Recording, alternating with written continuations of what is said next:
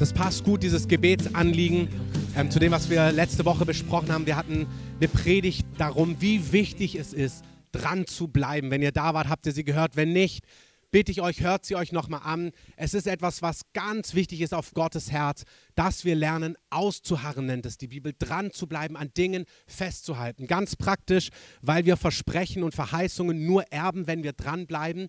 Aber dann ist in diesem Warten, hat Gott einfach Schätze und Geheimnisse versteckt und auch verwoben. Und Gott lädt uns ein, wirklich hier Dinge nicht loszulassen. Und das gilt auch für so etwas wie Nordkorea. Ich kenne so viele Gebetsinitiativen, die seit Jahren beten und ringen und Gott wird sein Wort erfüllen. Amen. Amen. Er hat es in Deutschland getan, er hat über Nacht. Ähm, das ist dieses Wirken Gottes manchmal, auch in der Predigt heute werdet ihr es nochmal hören, dass Dinge manchmal dauern und dauern und dauern und dann plötzlich in einem Augenblick handelt Gott. So ist es. Lasst persönlich nicht los, lasst uns nicht loslassen. Da, wo Gott Dinge gesprochen hat, lasst uns in solchen Situationen dranbleiben. Und ich möchte uns da einfach auch nochmal sagen, Herr, dass wir wollen, wirklich auch da, wo es uns so gut geht, unseren Segen nutzen zum Segen für andere. Ich bete, dass du den Geist auch des Betens und des Flehens ausgießt über uns. Herr, dass wir wirklich Gefangener mitgedenken. Herr, wirke das in uns, was vor dir wohlgefällig ist, dass wir unser Leben, unsere Zeit, unsere Energie für die Dinge einsetzen, die wirklich einen Unterschied machen. Amen. Amen. Es wird warm, deswegen hole ich mir wie jedes Jahr von euch die Erlaubnis, in kurzen Hosen predigen zu dürfen. Wenn ihr damit doch ein Problem habt, dürft ihr mich gerne persönlich ansprechen. Ähm, aber Jesus hatte auch Kleidung, die die Hitze möglich gemacht hat. Ich komme jetzt hier nicht in so einem Gewand an, deswegen einfach 2017 oder 16 kurze Hose. Ähm, aber wenn du irgendwie, das ein Problem für dich ist, ich bin auch unten an der ansprechbar später, dann komm einfach auf mich zu. Ansonsten jetzt im Sommer mit kurzen Hosen. Gut. Wir haben von der Notwendigkeit gesprochen, dran zu bleiben, wie ich gerade gesagt habe. Und dann werden wir die Versprechen und die Verheißungen Gottes sehen. Und es gilt für alle Lebensbereiche, egal was Gott dir verheißen hat, für deine Familie, für deine Ehe, in Finanzen, mit Berufung, egal was Gott gesagt hat über unseren Städten und Ländern, was du gesehen hast in Träumen oder Visionen, was du durch sein Wort empfangen hast. Halte fest an den Dingen, die Gott versprochen hat. Er wird es gewiss erfüllen. Amen. Amen. Abraham hat ausgeharrt, Gott hat ihm extra ein Zeichen gegeben, er hat gesagt, schau auf die Sterne und jedes Mal, wenn du die Sterne siehst, halte fest, ich werde das Wort erfüllen, was ich dir gegeben habe. Im Jakobus 5, Vers 7 bis 10, da lesen wir folgendes. Habt nun Geduld, Brüder und Schwestern, es gilt für beide. Anders übersetzt heißt es dort, hart aus, bleibt dran. Habt nun Geduld, Brüder, bis zur Ankunft des Herrn. Siehe, der Bauer wartet auf die köstliche Frucht der Erde und hat Geduld ihretwegen, bis sie den Früh- und den Spätregen empfange. Habt auch ihr Geduld, stärkt eure Herzen. Ähm, an dieser Stelle spricht er vom Bauer, der auch warten muss, bis quasi der Früh, der Herbst, der Spätregen, der Frühlingsregen, Frühlings- und Herbstregen, je nachdem, wie man ähm, die Erntezeiten sieht, aber bis zweimal Regen kommt, bis er ernten kann und er wartet auf diese köstliche Frucht. Er sagt, er muss warten, bis er etwas sieht. Ich habe euch letzte Woche erzählt, dass wir als Familie ein Haus bekommen haben, was wir jetzt also mieten, wo wir einziehen werden und wir haben ähm, vorgestern einen Kirschbaum gekauft und Himbeersträucher und Heidelbeersträucher und die pflanzen wir jetzt ein, aber meine Kinder erwarten, dass übermorgen Kirschen an diesem Baum sind. Ähm, und ich weiß gar nicht, wie ich ihnen klar machen soll, dass wir das Ding jetzt einpflanzen, aber dass da erstmal keine Kirschen kommen. Das dauert einen Augenblick. Und so sagt Gott, dieses Bild nimmt Gott. Er sagt, ihr müsst lernen, Dinge zu tun. Auch im Hebräerbrief haben wir letzte Woche gehört, wenn ihr den Willen Gottes getan habt, wartet, damit ihr die Frucht, die Verheißung davontragt, die Gott euch verheißen hat. Das heißt, wir sind gerufen zu warten auf die köstliche Frucht.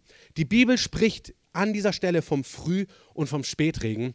Und ich habe die Predigt heute genannt, letzte Woche war es eins, aber habt ihr nötig, nämlich dranbleiben. Und heute ist die Predigt, eins aber bitten wir, und das ist, dass Gott diesen Spätregen gibt, dass er seinen Heiligen Geist ausgießt. Ich möchte heute im Kontext von Azusa, wo ich begonnen habe, nochmal darüber sprechen, dass wir eins vom Herrn erbitten, dass wir auf eins warten, auf den Spätregen, auf die Ausgießung des Heiligen Geistes, die Gott seinem Volk verheißen hat. Amen. Es gibt in der, im Alten Testament eine Bibelstelle in Joel, das ist im, fast am Ende des Alten Testamentes ein Prophet, und er prophezeit über Israel, die Wiederherstellung. Und dann gibt, der, gibt es diese bekannten Verse, wenn man irgendwie schon eine Weile mit Gott unterwegs ist und ein bisschen die Bibel kennt, hat man das bestimmt schon mal gehört. Wenn nicht, hörst du es heute zum ersten Mal. Da heißt es in Joel Kapitel 3, Vers 1, er spricht über verschiedene Dinge, die passieren, auch im Kontext so der Endzeit, vor der Rückkehr von Jesus. Jesus der jetzt am Donnerstag, ja, Himmelfahrt, in den Himmel gefahren ist, der kommt auch wieder zurück. Er sagt, so wie ihr mich habt gehen sehen am Donnerstag, ähm, so werde ich auch zurückkommen. Und er sagt, bevor er zurückkommt, werden gewaltige Dinge passieren. Und dieser Prophet Joel beschreibt, was passieren wird. Und er sagt, es wird danach geschehen, dass ich meinen Geist ausgießen werde über alles Fleisch. Er wird seinen Heiligen Geist über alle Menschen ausgießen. Eure Söhne und eure Töchter werden Weissagen, eure Greise werden Träume haben, eure jungen Männer gilt immer auch alles für Frauen, eure jungen Männer werden Visionen sehen und selbst über die Knechte, über die Mägde, also vielleicht die unwichtigsten damals gesellschaftlich, nicht die wichtigsten Menschen, die Menschen, die gar niemand auf dem Schirm hat, die ausgestoßenen, verachteten, egal wer, die unwichtigsten Personen in unseren Augen werde ich in je, über sie werde ich in jenen Tagen meinen Geist ausgießen. Und dann werde ich in jenen Tagen Wahrzeichen geben am Himmel und auf der Erde, Blut und Feuer, Rauchsäulen, die Sonne wird sich in Finsternis verwandeln und der Mond in Blut, ehe der Tag des Herrn kommt, der große und furchtbare. Und es wird geschehen, jeder, der den Namen des Herrn anruft, jeder, der den Namen Jesu anruft, wird errettet werden, wie wir heute gehört haben. Jeder, der sein Vertrauen auf Jesus richtet, sagt die Bibel, bekommt ewiges Leben, bekommt Vergebung der Sünden.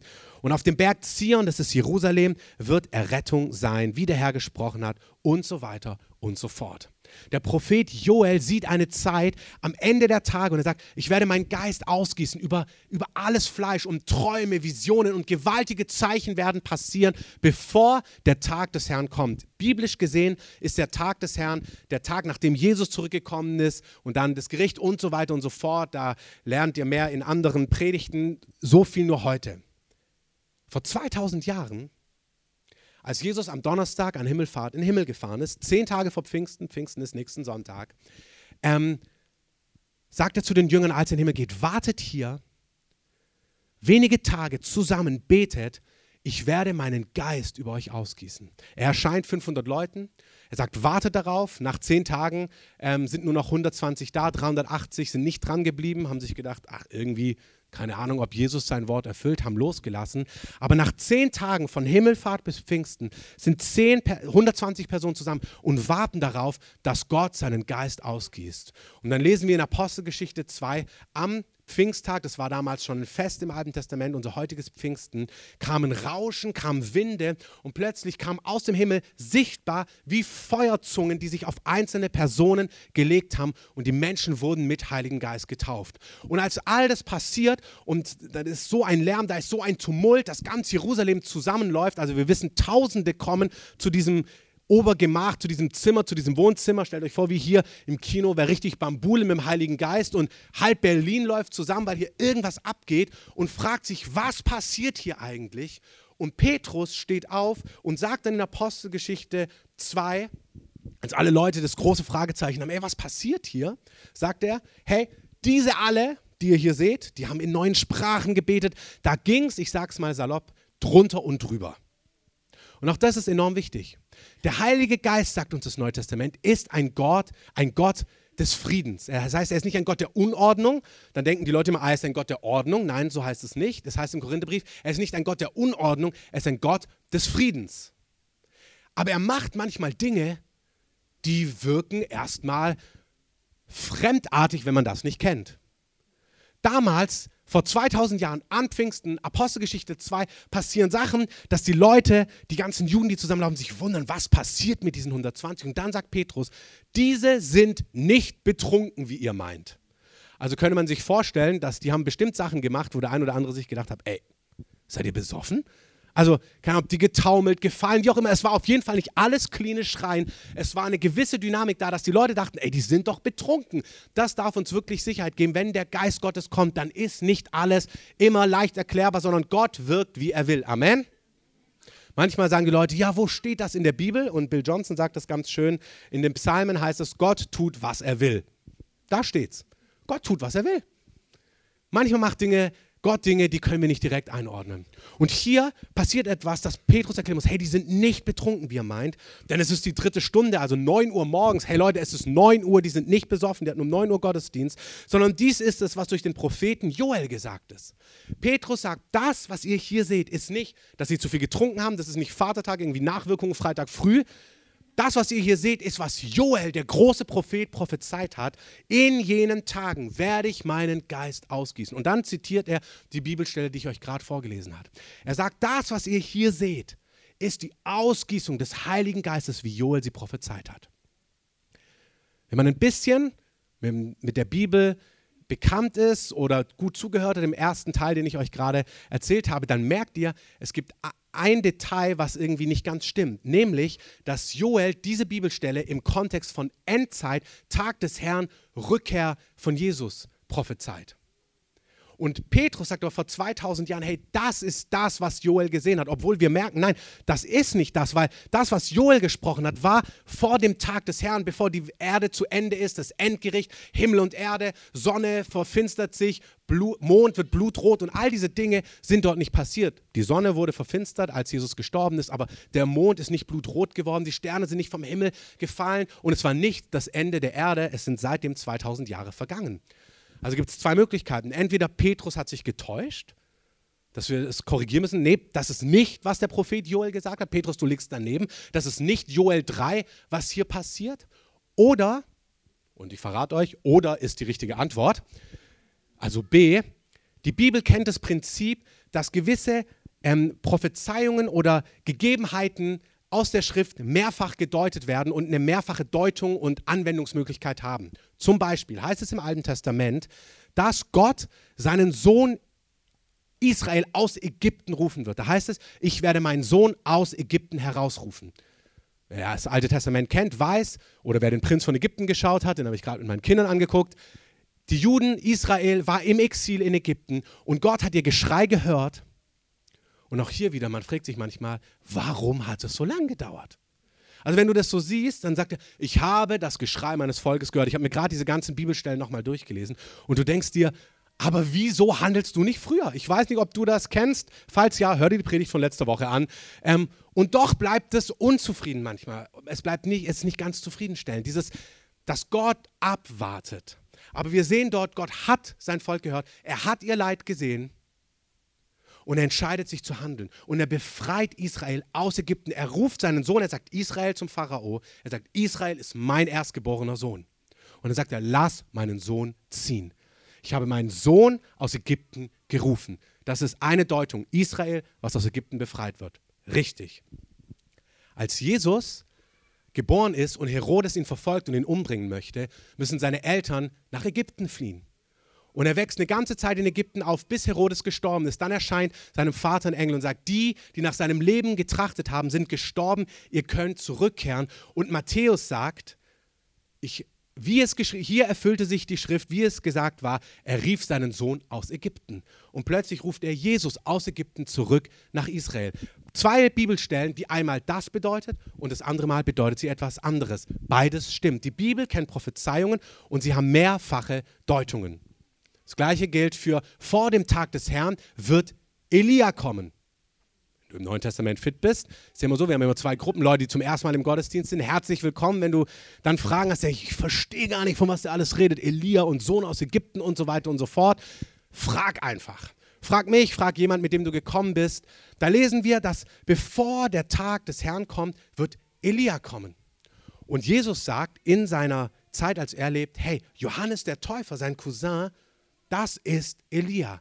Das ist dieser Prophet, der wiedergekommen ist. Es ist Johannes der Täufer, aber er kommt in diesem Geist, in dieser Berufung, in dieser Aufgabe, die auch Elia hatte, nämlich das Volk zu Gott zurückzuwenden. Das war die Aufgabe von Elia. Ein Volk, was fern von Gott war, vorzubereiten für Gott. Und genau das ist, was Elia getan hat. Er hat das Volk, was fern war, was im Götzendienst war, zurückgerufen zu Gott. Genau das ist, was Johannes getan hat. Er hat das Volk, was fern war von Gott, zur Umkehr gerufen und gesagt, kehrt um, damit als Jesus kommt, sie den Messias und ihren Erretter empfangen können. Und gleichzeitig ist diese Stelle von Elia, der kommen wird, in Malachi geschrieben und redet auch hier vom Tag des Herrn.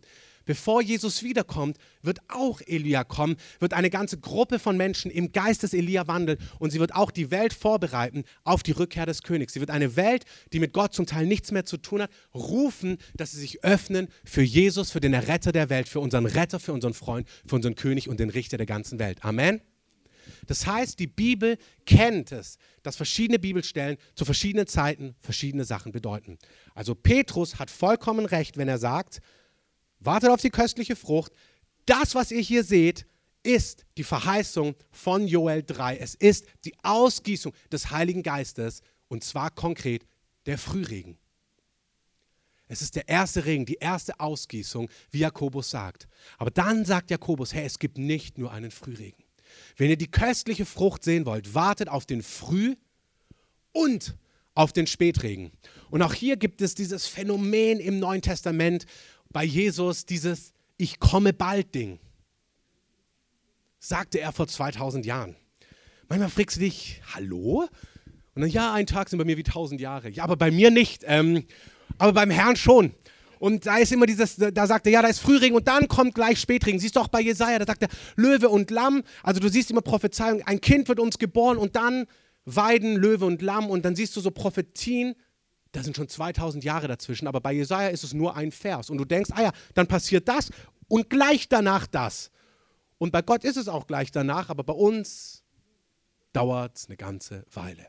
Und es ist Frühregen fand statt. Apostelgeschichte 2 an Pfingsten. Gott hat seinen Geist ausgegossen, aber es gibt einen Spätregen. Und Jakobus sagt uns, wartet auf diese köstliche Frucht, bis der Spätregen ausgegossen wird. Gott hat einen Spätregen versprochen. Er möchte ihn uns geben. Und mein Wunsch heute Morgen ist einmal mehr, nicht euch Informationen nur weiterzugeben, sondern die, die ihr seit langem dabei seid in der Gemeinde. Ich möchte, dass euer Hunger wach bleibt ich möchte diejenigen, die neu sind, die neu bei uns sind, ich möchte Hunger wecken. Ich möchte euch ein Bild geben, was wir auch als Gemeinde erwarten. Auch die, die das online hören, ein Bild zeichnen, was Gott gerade tut und was er dabei ist zu tun und was auf seinem Herzen ist. Und ich möchte Glauben schüren, dass wir nicht wie die 380 irgendwie denken, ach, da kommt doch nichts mehr. Sondern dass wir festhalten, Gott hat verheißen, dass es einen Frühregen gibt und es gibt einen Spätregen. Er wird seinen Geist ausgießen über unsere Stadt, über unserem Land und ganz global. Hey, wir sind Teil einer viel größeren Geschichte und Gott ist dabei, Gewaltiges zu tun. Amen. Ich möchte euch zwei Punkte heute weitergeben, was die Ausgießung des Geistes bedeutet. Wenn du sie das erste Mal hörst, lass dein Herz inspirieren. Wenn du es weißt, lass dein Herz inspirieren, verinnerliche es und lass den Schrei größer werden, der sagt, komm, Herr Jesus, komm. Habt Geduld bis zur Ankunft des Herrn. Ja, seine endgültige Ankunft, aber auch, wenn er im Geist Gottes ausgegossen wird über uns. Habt einen Harren. Wenn ihr merkt, ihr wisst um diese Dinge, dann lasst diese Predigt, diesen Hunger in euch schüren Lasst es zu Gebet werden, lasst es zu Flehen werden, geht in den Gebetsraum. Wir als Gemeinde haben die Gemeinde auf Grundlage von Tag- und Nachtgebet gebaut, weil wir sagen, wir wollen die Verheißungen Gottes ergreifen, wir wollen, dass sie zustande kommen und nicht locker lassen. Amen. Erste Auswirkung, wenn der Heilige Geist ausgegossen wird, wie wir in Joel sehen, sind Träume und Visionen und Wirken des Heiligen Geistes. Gewaltiges Wirken des Heiligen Geistes. Wir sind in einer Zeit, wo Gott der ganzen Welt zeigen wird, wie real und wie herrlich und wie glorreich sein Sohn ist. Amen. Das Ende der Welt, wann auch immer es kommt, kommt nicht, bevor die, die Welt eine glorreiche, verherrlichte Gemeinde gesehen hat. Niemand wird zufällig gegen Jesus sein. Jesus wird so sichtbar sein, seine Macht, seine Majestät, seine Autorität, seine gewaltige Kraft, seine Wunder, seine Zeichen, seine Eindeutigkeit wird so sichtbar sein, dass Menschen ganz bewusst mit ihm sind oder ganz bewusst gegen ihn.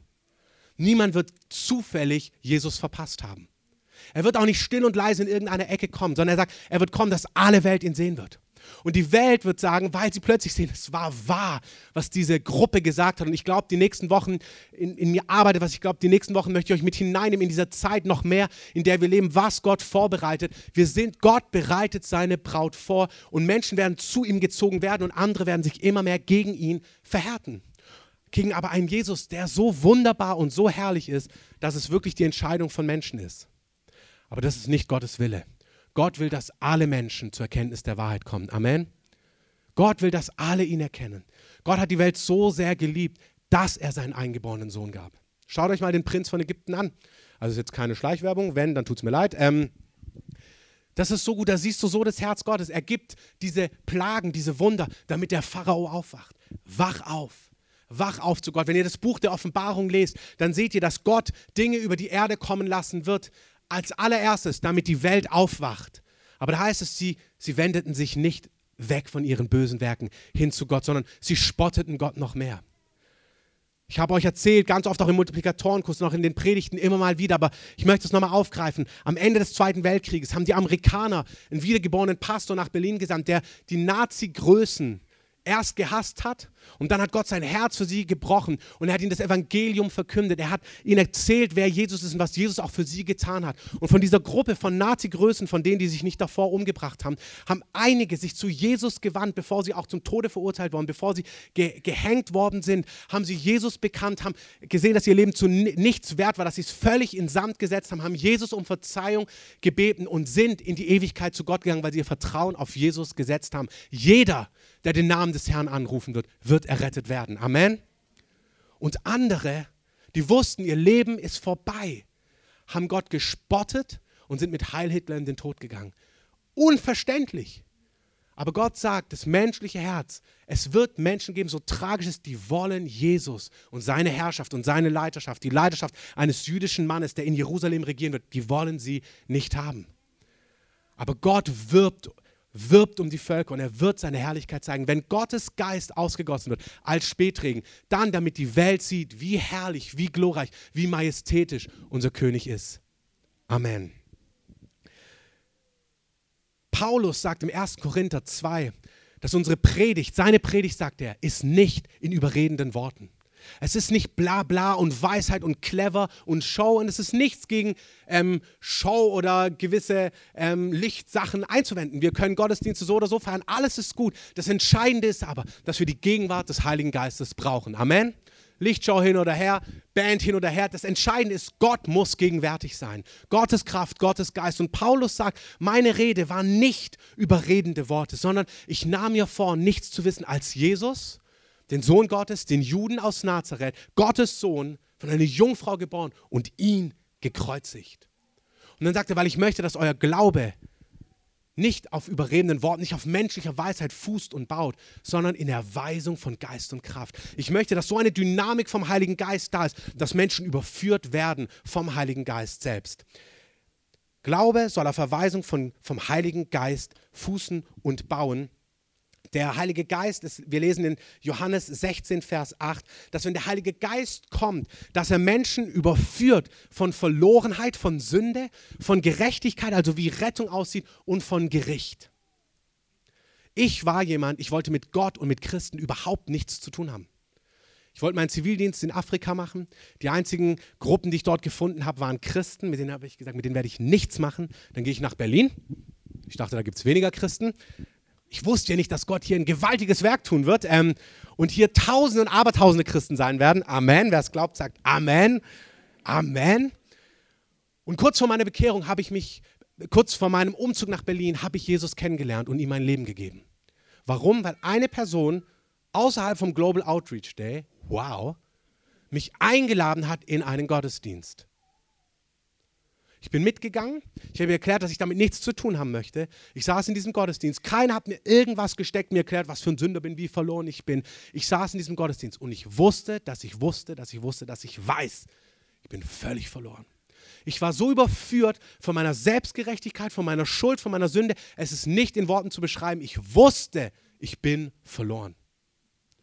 Und im selben Augenblick wusste ich, dass dieser Jesus, dieser Mann, der an einem Kreuz gestorben ist, nackt verachtet, gekreuzigt, geschlagen, dass er meine Lösung, meine Errettung ist. Das wusste ich nicht hier in meinem Verstand, ich wusste es in meinem Innersten. Es ist ein Wissen. Wenn der Heilige Geist kommt, wenn er ausgegossen wird, noch er macht es schon heute, preis dem Herrn. Aber wenn er ausgegossen wird, wenn diese Tage kommen, dann wird er in so einer Vollmacht Menschen überführen von ihrer Verlorenheit. Es werden nicht überredende Worte sein. Es ist aber nichts falsch daran, dass wir lernen, das Evangelium weiterzugeben. Menschen fragen sich dann, ja, soll ich dann überhaupt Leben teilen als Kurs machen? Na klar. Natürlich. Leben teilen ist ein Kurs bei uns in der Gemeinde, wo man lernt, das Evangelium weiterzugeben, sein Zeugnis zu erzählen. Ähm, einfach das zu erzählen, was in deinem Leben passiert ist und Menschen zu Jesus zu führen. Natürlich macht es Sinn.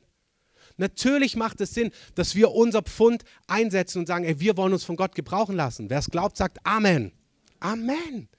Herr, aber es ist nichts dagegen einzuwenden, dass Gottes Geist so gewaltig sich auf das lagert, was wir sagen, dass Menschen überführt werden, dass sie gar nicht anders können. Der Heilige Geist möchte, dass Menschen von Verlorenheit überführt werden, von Errettung, wer Jesus ist, von Gericht, dass sie diese Dimension vom kommenden König, das ist Thema Nummer eins wird. Und Gott wird es wirken durch die Ausgehung seines Heiligen Geistes. Ich sage das nicht für dich, falls du es schon weißt, damit du es weißt, wenn du es weißt, damit du bestärkt wirst darin und wir nicht locker lassen im Beten, im Flehen, dass wir warten auf die köstliche Frucht. Herr, Gieß deinen Geist aus. Gieß deinen Geist aus über unsere Stadt, wie du es verheißen hast. Lasst uns nicht locker lassen. Elia musste siebenmal beten, obwohl Gott gesagt hat, ich will es regnen lassen. Lasst uns festhalten an den Verheißungen Gottes. Gott, gieß deinen Geist aus über uns. Amen. Wenn der Heilige Geist ausgegossen wird, werden Wunderwirkungen par excellence passieren. Es ist wunderbar, was wir schon sehen. Die letzten Wochen, wir haben ein paar von euch haben den Zeugnisbutton gedrückt. Ihr seid sollt so reich gesegnet sein dafür, dass ihr uns eure Zeugnisse geschrieben habt. Danke dafür. Das erbaut uns. Schreibt gern, was ihr erlebt habt mit Gott einem Neustarttag, beim Abendgottesdienst oder sonst. Wir haben ein paar Zeugnisse bekommen von Allergien, die geheilt worden sind, Laktoseintoleranz. Eine Person, die sehr doll das hatte über Jahre und jetzt ist es völlig weg, kann alles essen, preist dem Herrn. So ist unser König. Auch wenn du irgendwas hast, Krankheiten, Beschwerden, komm gerne nach vorne. Wir wollen für dich beten. Gott heilt auch noch heute. Amen. Amen. Gott liebt es, Krankheit wegzunehmen. Gott segne die Übersetzer, die mit dem Tempo mithalten müssen. Amen.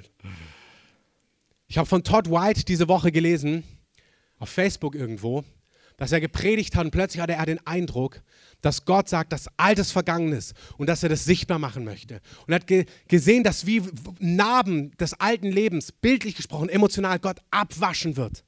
Aber was dann passiert ist, dass im gesamten Raum physische Narben von Menschen komplett verschwunden sind, eine nach der anderen, bei zig Leuten. Narben, wo Leute sich geritzt, geschnitten, gespritzt haben, wo einfach das alte Leben war, sind einfach zugegangen und Gott hat sich verherrlicht. Gott hat gezeigt, ich bin der lebendige Gott. Amen. Gott möchte diese Dinge wirken. Wer es glaubt, sagt Amen. Amen. Ich habe das gesehen, 2008 in einem Gottesdienst, das war jetzt Todd White, damals war es Todd Bentley und ich habe schon überlegt, ob ich meinen Namen in Todd Domes ähm, umbenenne, damit diese Dinge passieren. Bei ihm war das damals so, dass er gepredigt hat und Tätowierungen, wo Leute irgendwie so, nichts gegen Tätowierungen, aber es waren Tätowierungen, für die die Leute dann, als sie Jesus kennengelernt haben, am liebsten loswerden wollten, weil sie vielleicht nicht ganz so spirituell waren ähm, oder anders spirituell. Ähm, und diese Tätowierungen sind in der Herrlichkeit Gottes verschwunden, einfach weggegangen. Gott macht so eine Dinger. Und Gott möchte das machen und zwar so real, dass jeder weiß, es war so vorher, nachher Bilder, so eine Dinger. Der Heilige Geist möchte es nicht irgendwo anders tun. Er möchte es bei dir tun, in deiner Nachbarschaft, auf deiner Arbeitsstelle, wenn du im Ar beim Jobcenter bist, wenn du in der U-Bahn, S-Bahn bist. Letzte Woche haben Leute gebetet dafür, dass jemand umgekippt in der S-Bahn ähm, und da musste wiederbelebt werden, wahrscheinlich gestorben oder fast gestorben. Und dann haben Leute aus unserer Mitte angefangen zu beten, dass die Person aufwacht. Das ist absolut zeitgemäß und biblisch. Amen. Jesus hat uns ausgesandt, die Kranken zu heilen, Aussätzige zu reinigen, Dämonen auszutreiben und Tote aufzuerwecken. Und das gilt für 2016 in Berlin. Und wir werden es nur sehen, wenn wir anfangen dafür zu beten. Aber Gott möchte diese Dinge tun und Gott möchte seinen Sohn verherrlichen. Jeder soll sehen, wer dieser Jesus ist. Amen. Also ich bin begeistert davon. Das Letzte, was passiert, bevor ich zum dritten und letzten größeren Punkt komme, ist, dass Gott eine prophetische Realität ausgießen möchte, die seinesgleichen sucht und die eine Entscheidung fordert von Menschen, die sie mitbekommen. Gott möchte so gewaltig prophetische Einsicht geben, Weissagung, Inhalte, dass Leute, wenn sie mit dir und diesen Informationen konfrontiert werden, eine Entscheidung treffen müssen. Das ist so eindeutig, das kannst du nicht wissen. Also entweder bist du beim ähm, CIA oder wie das andere Ding, der NSA, Hi oder T, ach so, ja, also von irgendeinem von diesen Dingern, hast Informationen, die du nicht haben kannst, oder aber du bist an Gottes übernatürliche Quelle angeschlossen. Wir haben den Sean Bolz ein paar Videos hier gezeigt, der bekommt Namen, Geburtstage, Straßennamen, die Namen von Person und dann all ihren Kindern und wie ihre Verlobten und Eltern und was weiß ich was alles heißen. Eine Dimension, die so prophetisch vollmächtig ist, dass Menschen wirklich nicht anders können. Korinther 14, 1. Korinther 14, 22 heißt, ihr sollt so eine Dimension von Weissagung in eurer Mitte haben, dass Menschen, die Gott nicht kennen, wenn sie das hören, auf ihre Knie fallen und sagen, Gott ist wahrhaftig in eurer Mitte. Das will der Geist Gottes tun. Das will der Geist Gottes ähm, ausgießen. Ich sage euch mal, wie ich das mache. Heute Morgen in meinem Büro bin ich spaziert und habe mir vorgestellt, wie ich interviewt werde, kritisch zu irgendwelchen Themen, die wir glauben. Und dann habe ich mir so vorgestellt, Gott liebt die ja. Amen. Gott liebt ja auch alle, die dich kritisch interviewen wollen. Amen. Und alle, die denken, dass Jesus und Christ sein und diese Wahrheiten Nonsens sind. Amen. Gott liebt sie alle und Gott will, dass sie alle zur Erkenntnis der Wahrheit kommen. Amen. Und Gott führt Menschen zur Umkehr durch seine Güte. Er zeigt ihnen, wie fantastisch er ist. Er lässt ihnen das Wasser im Mund zusammenlaufen. Im Korintherbrief heißt es, dass sie von allen beurteilt und überführt werden. Und dann sagen wir, denken wir immer gleich von Sünde überführt. Also als ob wir dann rausrufen und das hast du falsch gemacht, das hast du falsch gemacht, das hast du falsch gemacht. Nein! Überführt werden bedeutet auch an dieser Stelle, dass sie überführt werden, dass sie gar nicht mit Gott leben. Dass sie eine Dimension sehen in meinem Leben, wo sie überführt heißt, überzeugt werden, wenn sie, wow, du kennst was, das kenne ich überhaupt nicht. Dann habe ich mir vorgestellt, wie ich einfach, wenn sie so mit mir diskutieren, gar nicht so auf die Details eingehe, sondern einfach sage, weißt du, ich bin so überzeugt, weil es, dass es Gott gibt und dann anfangen der Person zu dienen, indem ich ihr ein Detail nach dem anderen aus dem Leben gebe. Und sie so überschütte mit Gottes Güte, mit den Sorgen und Nöten, die dieser Interviewpartner, dieser Journalist hat und gar nicht weiß, wie er da rauskommt. Und ich sage ihm all seine Antworten, die Gott schon längst sieht und Gott zeigt ihm, wie sehr er ihn liebt, dass er nicht anders kann, als eben zu denken, dass ich von der NSA bin oder dass mein Gott wirklich der lebendige Gott ist und dann muss er eine Entscheidung treffen. Entweder er wendet sich zu ihm oder, das sehen wir auch im Neuen Testament, Menschen verhärten ihr Herz. Jesus sagt zu manchen Städten, wenn die Zeichen und Wunder bei euch geschehen wären, die an anderen Orten passiert wären. Und dann sagt er, im Gericht, wenn das beurteilt wird, habt ihr weit mehr zu tragen, weil wenn ihr andere haben das gesehen und sie haben sich in Scharen zu Gott bekehrt. Wenn mehr Herrlichkeit kommt, kommt mehr Verantwortung. Und Gott lädt uns ein, eine Herrlichkeit zu tragen. Träger seiner Herrlichkeit zu sein, dass die Welt wirklich sieht, unser Gott regiert und lebt. Amen. Bevor ich zum letzten Punkt komme, ein Gedanken. Dunja hat in unserer Mitte geträumt, dass die Herrlichkeit Gottes sich zurückgezogen hat für einen Augenblick und wartet, damit wir lernen, einander zu vergeben, ähm, dass wir andere Dinge lernen. Es gibt Dinge, die der Heilige Geist uns beibringt in Zeiten, wo keine Herrlichkeit da ist, wo Durchbrüche fehlen, die enorm entscheidend sind.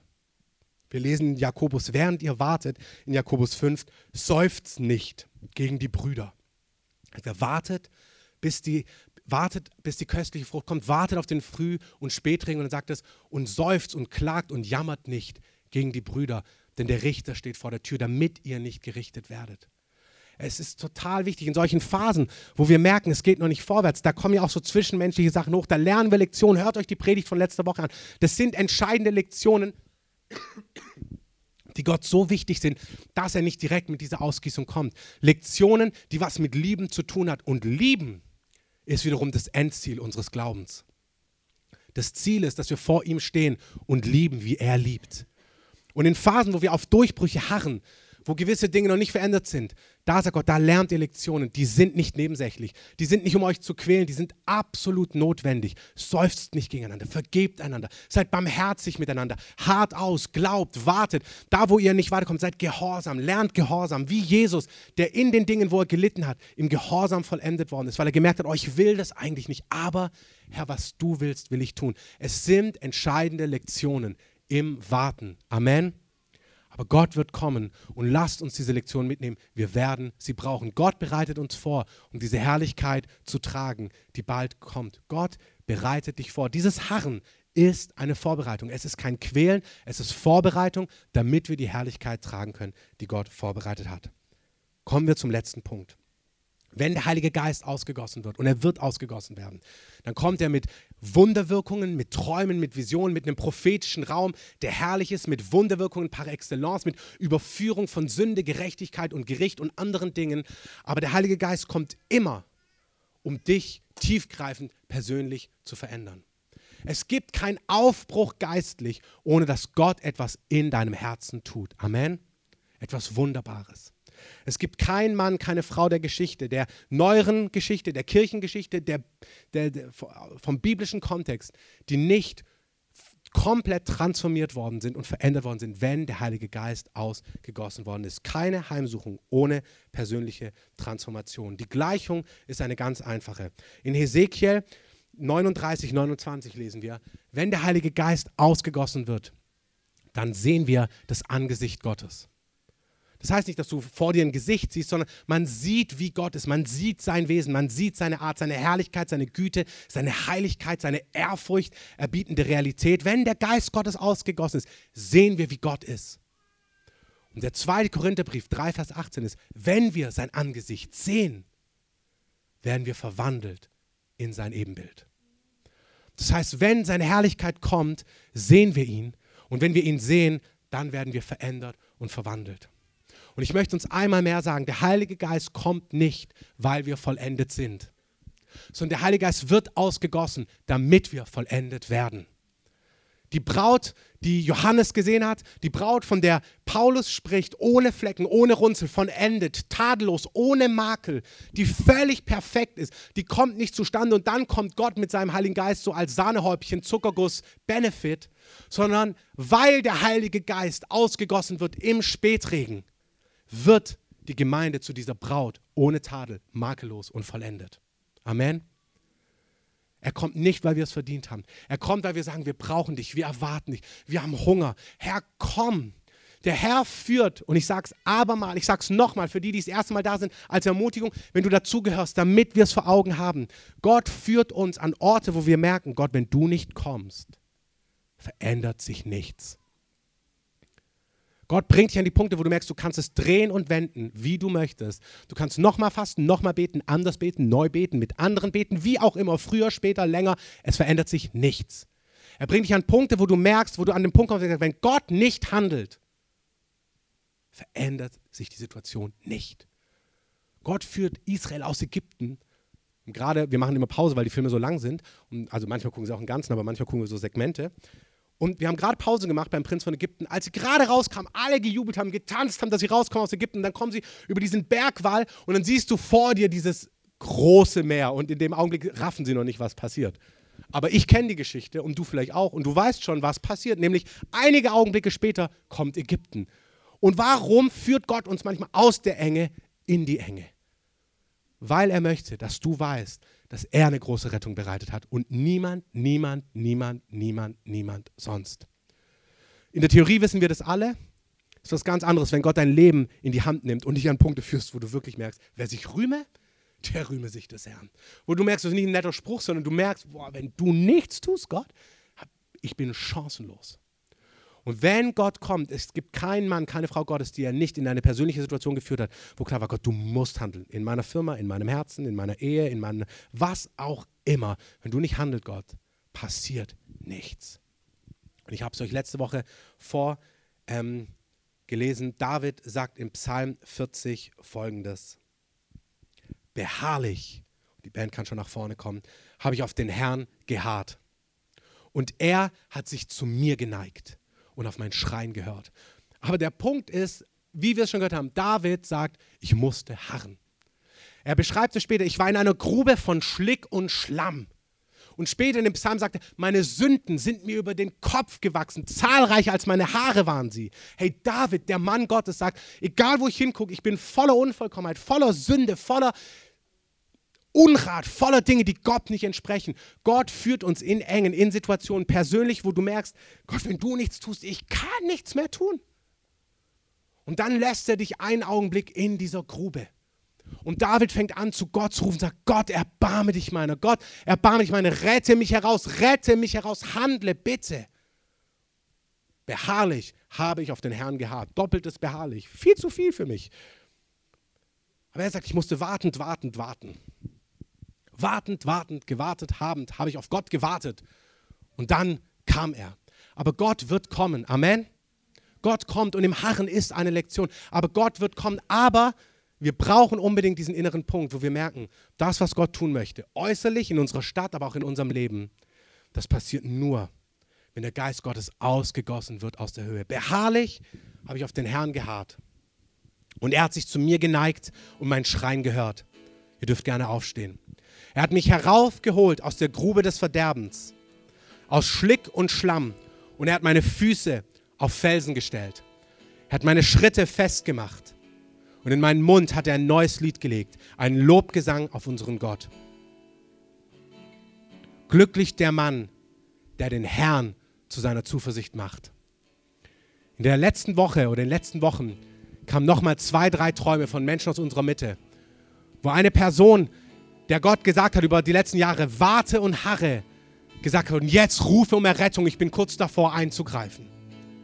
Eine andere Person hat gekämpft mit den Prozessen im Leben und hat gesehen im Traum, wie Gott einen goldenen, edlen Ring schmiedet und hat gesagt, es liegt nicht an dir zu wissen, wie dieser Ring entsteht. Gott wirkt ein ewiges Werk in uns, während wir harren und warten. Aber er wird kommen. Der Kommende wird kommen, sagt, Jakob, sagt der Hebräerbrief, und nicht säumen. Gott wird sein Wort erfüllen. Lass uns singen. Wir sagen, deine Liebe, deine Liebe hat keine Grenzen. Und lass uns mal die, so die Hände vor dem Herrn öffnen. Herr, wir danken dir dass du der Gott bist, der seine Worte erfüllt. Jedes Wort, was dir gegeben worden ist von Gott, prophetisch, in Träumen, durch sein geschriebenes Wort, durch die Heilige Schrift, in dein Herz, durch seinen Geist, was er hineingesprochen hat. Ich segne dich mit einer Gewissheit, dass Gott jedes Wort erfüllen wird. Für deine Familie, für deine Ehe, für deine Kinder, für deinen Beruf, was deine Berufung angeht, deine Stadt, deine Nation, Länder, die er dir aufs Herz gegeben hat. Ich segne dich mit Gewissheit. Ich segne dich mit Harren. Ich segne dich mit dranbleiben, mit Freude, mit Gewissheit, mit Zuversicht. Ich sag alles, was am Zweifel an dir naht. Jede Wolke, jede Ohnmacht, dass sie weggeht im Namen von Jesus. Ich rufe eine Freiheit aus, eine Stärkung heute Morgen am inneren Menschen. Ich segne dich, dass du weitergeben kannst und festhalten kannst mit Zuversicht, dass Gott erfüllen wird, was er gesagt hat. Da, wo du schwach bist, da, wo du keine Hoffnung mehr hast, segne ich dich, dass Frieden und Gegenwart und Zuversicht dein Herz erfüllt. Komm, Heiliger Geist. Der Herr stärkt dich am inneren Menschen. Genau jetzt, der Herr ersetzt Müdigkeit und Schleier und Hoffnungslosigkeit durch Gewissheit und Zuversicht, Glauben und Jubel. Ich sehe, ich sehe, wie auf eins richtig so eine Freude kommt, eine richtige Zuversicht vom Himmel. Danke, Heiliger Geist, dass du richtigen Jubel, Freude ins Herz hineingießt. Yes, danke, Heiliger Geist. Danke, Heiliger Geist. Danke, Heiliger Geist. Danke, Heiliger Geist. Danke, Heiliger Geist. Danke, Heiliger Geist. Der Herr gibt Kraft, damit die Dinge geboren werden können, die er dir gesagt hat. Der Herr gibt dir Kraft, um die Dinge zu gebären und zustande zu bringen, die er dir gezeigt hat. Ich segne dich Kraft zu gebären. Ich segne dich mit Kraft, die Dinge zustande zu bringen, Schritte zu gehen, Entscheidungen zu treffen, Dinge niederzureißen, andere aufzubauen, Türen zu durchbrechen. Ich sehe, Einzelne bekommen Kraft, um Türen zu durchbrechen, um durchzugehen und hineinzugehen. Danke, Heiliger Geist. Brich durch. Brich durch in das Neue, was Gott für dich hat.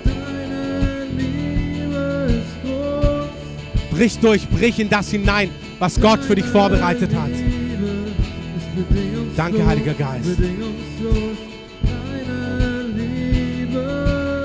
Sehe wirklich, auf eins kommt Mut und eine Kleid, eine Kühnheit, Türen zu durchbrechen.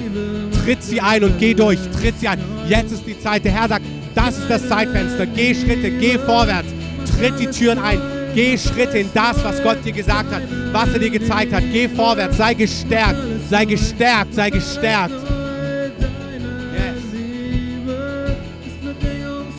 Danke, Heiliger Geist. Danke, Heiliger Geist. Herr, wir danken dir auch, dass du deinen Geist ausgießen wirst, wie du es verheißen hast. Es kommt ein Spätregen.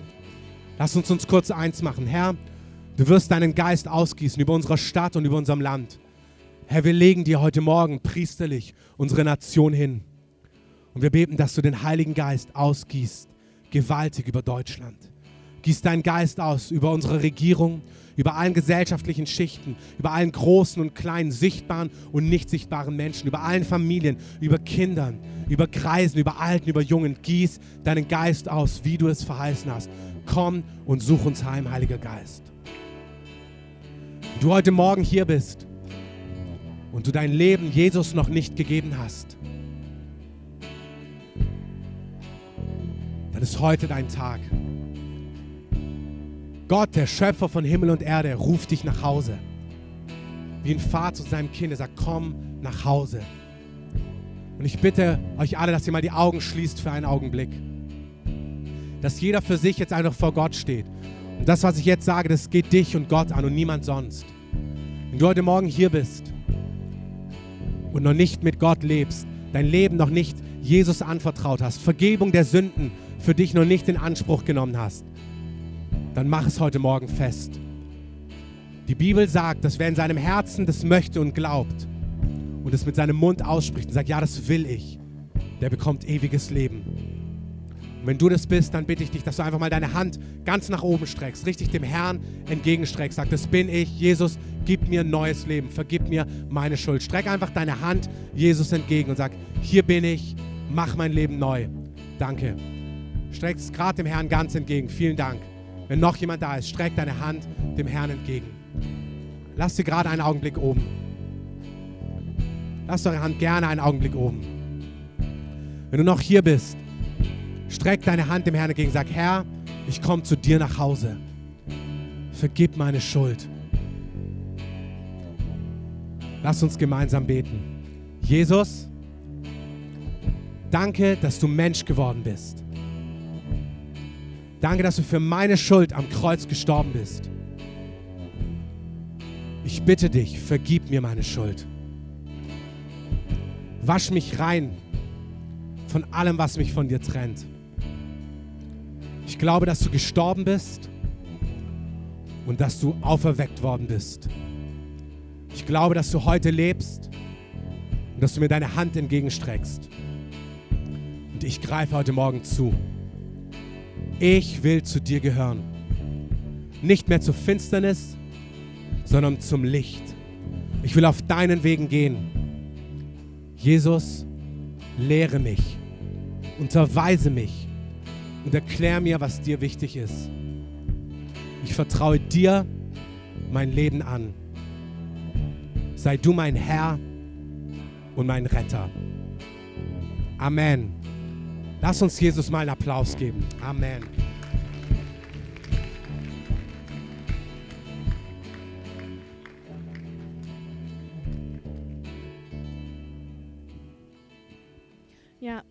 Danke für das gute Wort, Jesus. Wir wollen dir einfach Danke sagen, dass du immer auferbauend bist, immer liebevoll, dass du, egal wo wir gerade drin stecken, du weißt die Antwort, Herr. Du weißt genau, was kommen wird. Wir wollen dich preisen. Wir wollen die ganze Woche unter dem Geist deiner Ermutigung, deiner Hoffnung leben, Herr.